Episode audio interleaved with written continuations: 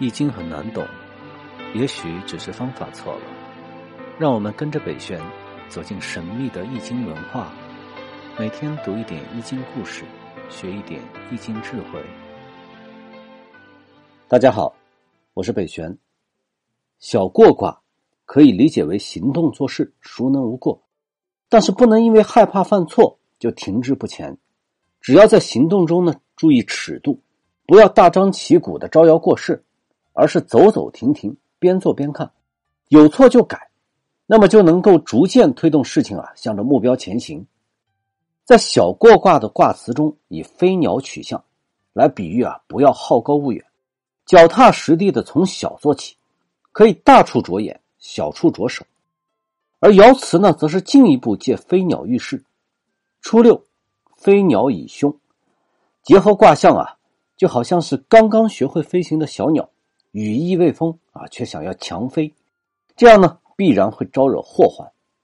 比如啊，早些年改革开放渐渐进入佳境的时候，国外呢就流传过来很多成功的故事，什么微软创始人比尔盖茨、苹果创始人乔布斯啊、脸书的创始人扎克伯格等等，都是在读大学的时候就已经辍学创业，并且呢获得了巨大的成功。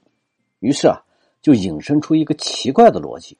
好像读完大学再奋斗有点浪费时间啊！于是呢，我们无数的年轻人就被激发起了斗志，等不及进入社会就四处去见投资人。而万众创业的时代啊，也刺激了资本市场的虚假繁荣。但是创业这件事，除了需要一些运气之外，更多的呢是需要具备非常专业的素养。一个在企业中历练多年的高管，都未必能保证啊一定可以创业成功。更何况刚从象牙塔出来的学生呢？不要说看到一个两个成功的例子啊，就认为自己也会是那个幸运儿。看看这几年啊，热度逐渐褪去，剩下的呢只是一地鸡毛。所以做事情，条件还没有成熟的情况下，不要凭着一腔热血啊就冲上去。反过来说啊，即使翅膀硬了，可是如果没有明确的目标和方向，只是图一时兴起。头脑一热，就撸起袖子大干一场，看上去好像很果断，敢作敢为，其实啊是有勇无谋。上六呢就是这种情况。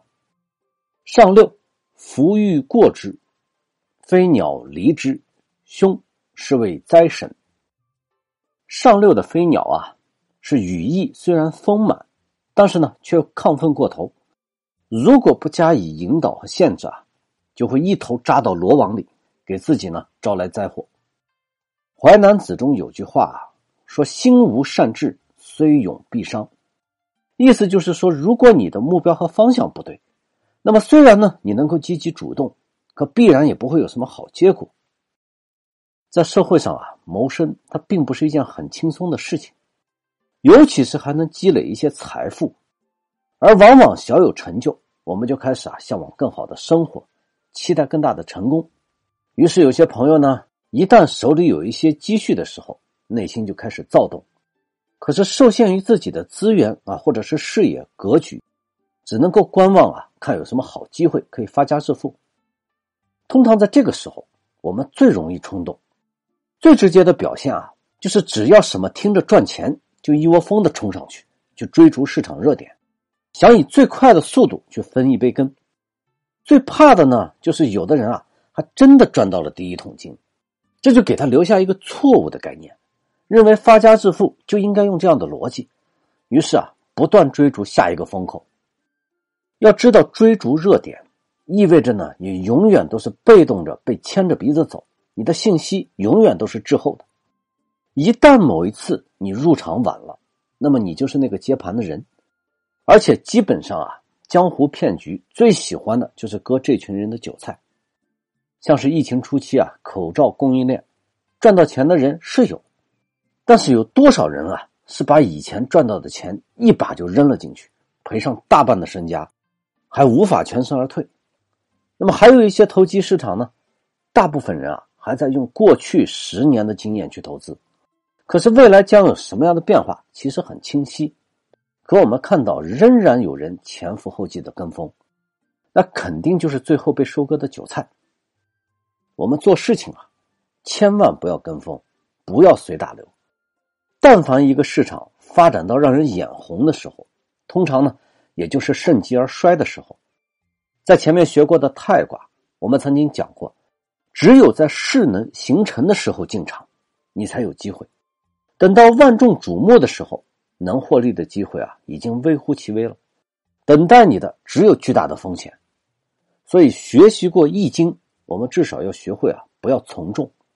热点、风口，它不是宝藏，而是陷阱。要经得起诱惑，才能够避免犯错。九三福过防之，从或枪之凶。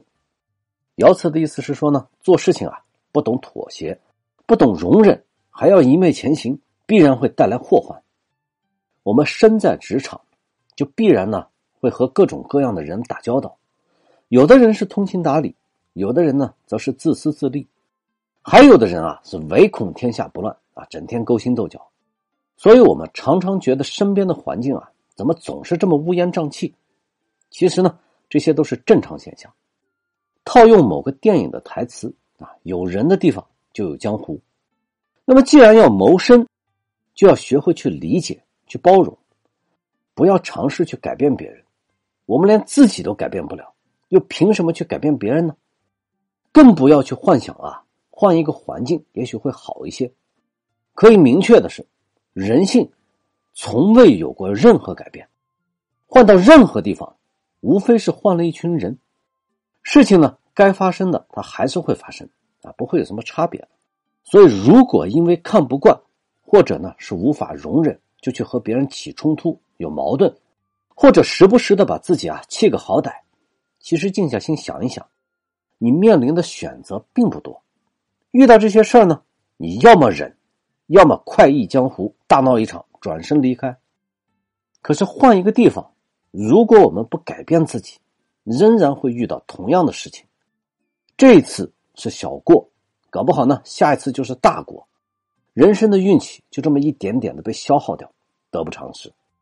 不如啊，先从改变自己做起。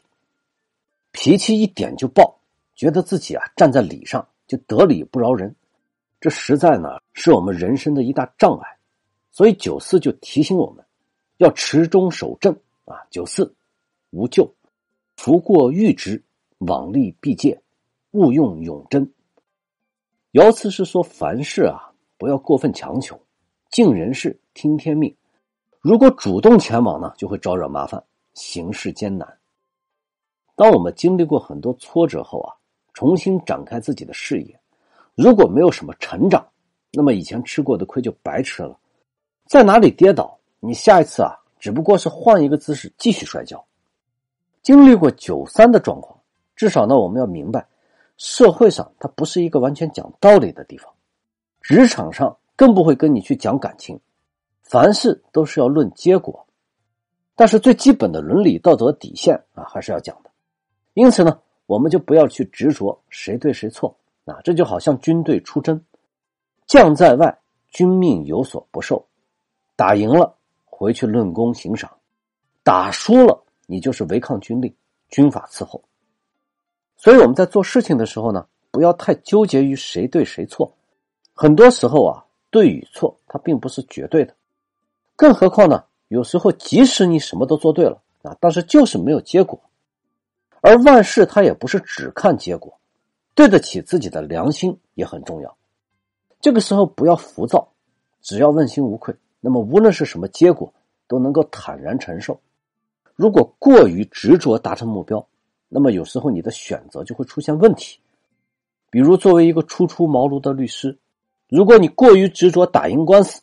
罔顾法律的权威，就会制造各种伪证去影响判决的结果，那么迟早都会出问题。如果你是一个售楼的销售，为了完成业绩啊，隐瞒房屋的一些信息，那么即使你完成了指标，可是业主啊发现房子的产权有纠纷，那么你是脱不了干系的。所以，虽然生活以结果为导向，但是前提呢是要守正，不然啊。即使是短暂的成功，它也是虚假的，说不定什么时候就会被剥夺的干干净净。应当如何取舍，才能在蓄势待发的时候啊，不至于有太多过错，还可以有所作为呢？六二和六五啊，就是两种正确的应对态度。六五，密云不语，自我西郊，工艺取笔在学。这一爻呢，和小序卦的爻辞啊，有同样的词句，密云不语，自我西郊，那含义也差不多，都是形容积蓄的力量它还不够强大。西郊呢，是来自于卦象的变化而来。爻辞的含义，它还是在提醒我们，在这个时候要低调。不要太过积极主动啊，先去好好的提升自己的能力。而六二，过其祖，欲其彼，不及其君，欲其臣，无咎。直译爻辞的意思啊，是说家中有事，可以不通过祖父，而直接向祖母去请示。在请示国家大事的时候呢，如果不能直接求见于君主，那么去请示英明的大臣啊，这样呢就不会有什么纰漏。结合卦象上来看啊。爻辞的本意是指做事情，只要能够遵循基本规则，那么就能够顺利达成目标。这两爻结合起来看啊，首先我们要明白，遵守规矩并不是让我们墨守成规，遵守的也不是条条框框的制度，而是要遵循为人处事的道理，要符合天道。像孔子说的“从心所欲而不逾矩”，只要能够遵循天道行事。啊，那么随意怎么做都是有道理的，不会逾越雷池半步。这也是我们经常说的，刚工作的时候要学会呢正确的做事，知道怎么样成为一个合格的员工，知道合格的标准是什么。可是到了一定程度呢，我们就要学会啊做正确的事，要知道什么应该做，什么不应该做，什么情况下就算违规也要把目标完成，什么情况下呢就算失败。也要去坚守原则，像是出租车啊，如果遇到了紧急情况，比如说是护送伤者，那么就算是闯红灯啊，也在所不惜。可是如果只是乘客私事着急，那么哪怕你不做这一单，也要安全行驶。这就是做正确的事和正确的做事的区别。当我们能够在实现目标的过程中选择做正确的事情，那么即使有小过，也无伤大雅。甚至有可能呢会因祸得福，加速你成功的态度。下一章呢，我们就来学习完成了人生阶段的里程碑，既济卦的智慧。谢谢大家。